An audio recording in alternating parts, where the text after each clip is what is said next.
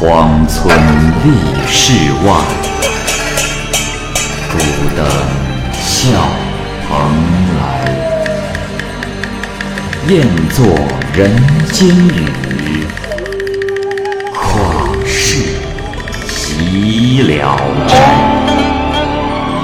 鬼怪胡银娥，休当孤望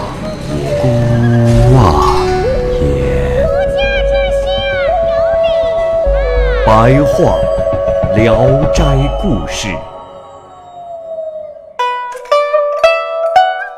《聊斋故事》之真生，蚂蚁播讲。长安有一个读书人，名字啊叫做贾子龙。有一日，他偶然的穿过了附近的一条街巷，看见了一位风度翩翩的客人，就上前去询问。后来得知此人叫做真生，是在咸阳租赁房屋居住的人。贾子龙呢对他十分的敬仰。第二天，他便前往拜见，可是不凑巧，这个真生啊正好出门去了。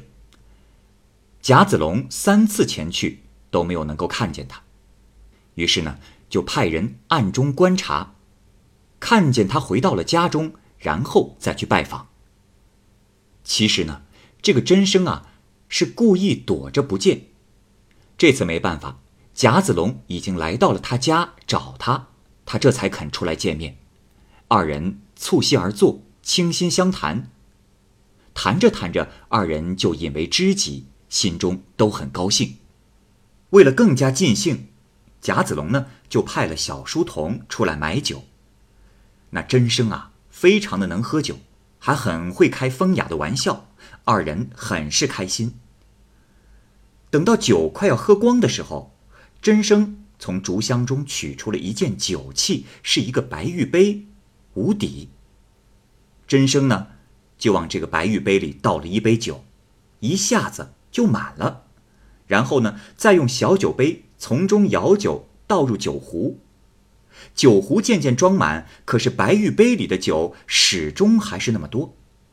这个贾子龙见了，觉得很神奇，就恳求真生教他这个法术。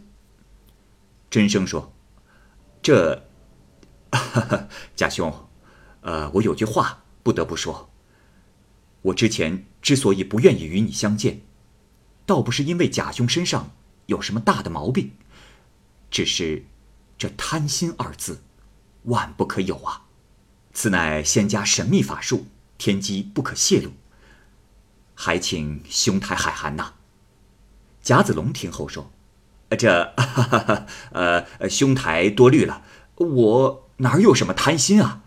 只是偶尔有点小奢求，还不是因为贫穷的缘故罢了啊。”哈哈哈！哈二人相视一笑，便分手了。从此，二人往来频繁，亲密无间，如同一人。只要贾子龙穷困潦倒，真生就拿出一块黑石头，往上面吹一口气，再念上几句咒语，然后用它去磨瓦砾，那瓦砾呀，便立刻变出了银两。真生呢，就将银子送给贾子龙。只是啊，送给他的银子都是刚刚够用，贾子龙那儿从来没有盈余。贾子龙每次想多要一点真生就说：“哎，兄台，我当初说你那贪心二字还在胸中，如今看，此话不假吧？”贾子龙想，直接找他要钱，必定是要不来，不如啊，就趁他喝醉了睡着的时候，把黑石偷来。在要挟他。一日，二人饮酒过后就睡下了。贾子龙悄悄的起身，到真生的衣服下去搜寻那黑石。真生一下子惊醒，说道：“兄台，快快住手！你若如此，我便不能同你这个行为不端的人再相处下去了。告辞。”于是真生辞别，搬到了别的地方去住了。后来。过了一年多，一日，贾子龙在河边游玩，看见岸边呀有一块极像真生那样洁净剔透的黑石，他便捡了起来，像宝贝似的珍藏起来。又过了几日，真生忽然的到来，一副神情恍惚、若有所失的样子。贾子龙上前一面安慰，一面问他发生了什么事。真生说：“兄台，实话和你说吧，以前你见过的那块石头。”其实，是仙人的点金石。是当年我跟随鲍真子游学，师傅他老人家喜欢我有节操，便将此石赠予了我。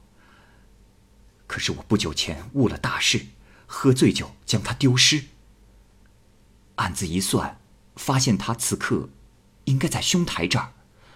兄台啊，如若你将其交还于我，我来日必定报恩。贾子龙说：“啊。”我生平从来不欺骗朋友，呃，正如你说的那样，那石头啊，确实在我这儿，只是，呃，当年那管仲非常的贫穷，自然有他的好友鲍叔知道资助他。如今你我也是朋友，我如此寥落，兄台如何报答我呀？啊，真生呢？于是允诺。送给他一百两银子。贾子龙说：“呃，呃，兄台啊，按说一百两银子确实不算少，呃，只是啊，我还是希望兄台你教我口诀，呃，亲自让兄台我试一试，呃，便此生再无遗憾了。”真生担心他不守信用，贾子龙说：“兄台啊。”你是个仙人，难道不知我贾某从来对朋友言而有信的吗？啊！真生便将口诀传授给了贾子龙。贾子龙看见台阶上有一块大石头，便想用它来试一试。真生连忙阻止他上前去点。贾子龙呢，于是弯腰捡起了半块砖头，放在大石头上，说：“哦，兄台，那这一块小石头差不多吧？”真生于是点头同意了，可是啊，万万没有想到，那贾子龙磨的不是那块砖，而是砖下面的大石头。真生脸色大变，刚要上前去争夺，眼见那大石头已经变成了一块白金了。贾子龙把点金石还给了真生，真生叹息着说：“哎，兄台，事到如今，我无话可说了。”但是我随意赐人福禄，一定会受到天地的惩罚。兄台若愿意帮我逃避这一罪名，就请兄台施舍一百具棺材、一百领棉衣。兄台可以答应我吗？贾子龙说：“哎呀，兄台万不可这样说啊！呃，我之所以想要这么多的钱，原本也没打算把它都藏进地窖。”兄台到现在还是把我看成是守财奴吗？啊！真生这才高兴的离开了。贾子龙得到了这么大一笔钱，一边施舍穷人，一边做生意，未满三年就到了施舍的满额。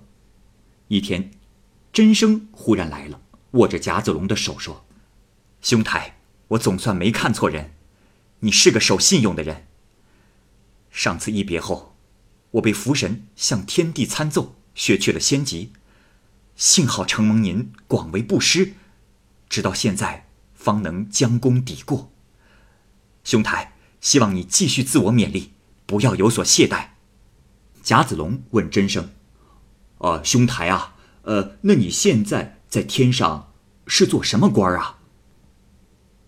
真生说：“啊，不瞒兄台，我。”是得道的狐狸，只是出身卑微，不堪承受罪孽牵累，所以生平自重自爱，不敢有丝毫差错。贾子龙便为他摆设酒宴，二人又像从前那样快乐的喝起酒来。